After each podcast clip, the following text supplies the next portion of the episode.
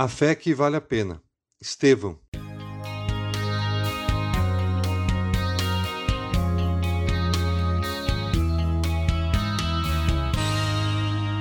Se pensarmos sobre quem foi o primeiro mártir, muitas vezes esqueceremos que foi o próprio Jesus Cristo, nosso Senhor.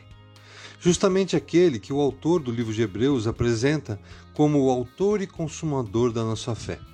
Então, como pode Jesus ser mártir dele mesmo? Vejam que no início da pregação de Cristo e da chegada do Evangelho, os fariseus e escribas, aqueles que detinham a sua lei e conheciam todas as profecias sobre a vinda do Messias, deveriam ser os primeiros a reconhecê-lo. No entanto, foram os que mais o perseguiram. Na prática, recusaram Cristo como rei e escolheram César o rei do Império Romano, como rei. Sabem a consequência disso?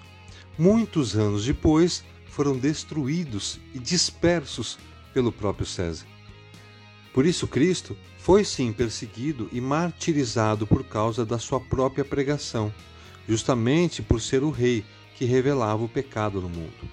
Além do mais, no contexto de povo subjugado pelo Império Romano, deveriam adorar apenas a César, seu imperador. E os romanos, satisfeitos sobre o reinado dele, não poderiam permitir um levante de independência na sua colônia na Palestina, incentivados pelo reinado do manso Rei da Glória, Rei dos Judeus. Então, Jesus é martirizado na cruz, sofre a violência dela. Primeiro, por quem ele era, o verdadeiro Rei dos Judeus, e em segundo, porque pregava o arrependimento como forma de entrar no seu reino. Na cabeça dos romanos, o problema estava resolvido. Mas mal sabiam eles que nesse momento estava nascendo a igreja que Jesus Cristo havia predito para Pedro, como aquela que nem o dominador deste mundo seria capaz de destruir, quanto mais Roma. E mesmo se intensificando ainda mais as perseguições, elas eram o combustível que essa igreja, formada por pessoas dispostas a tudo para viver de acordo com a sua fé em Jesus Cristo como seu Rei, precisava. Crescia a cada dia, profundamente enraizada na doutrina dos apóstolos de Cristo, abundantemente regada pelo sangue dos santos mártires.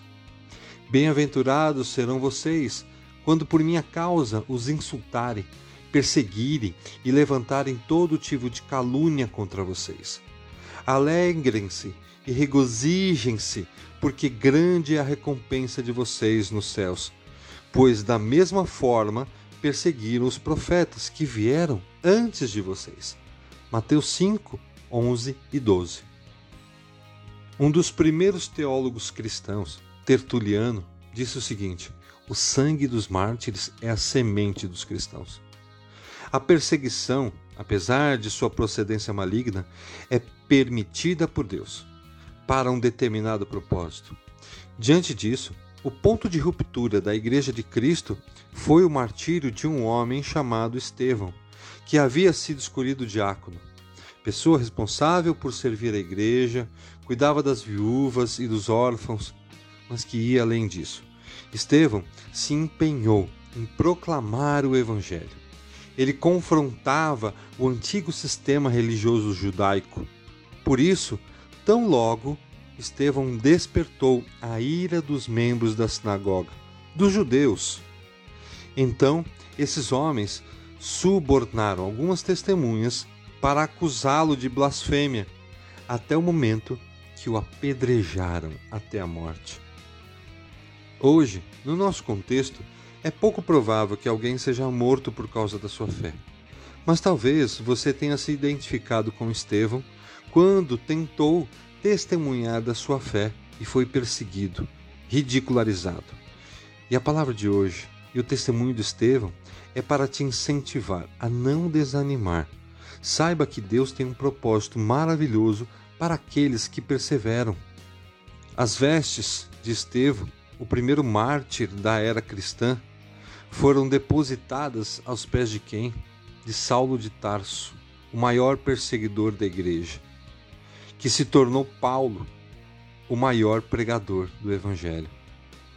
Estevão, com seu testemunho, até o martírio, confirma tudo o que Jesus disse no Evangelho.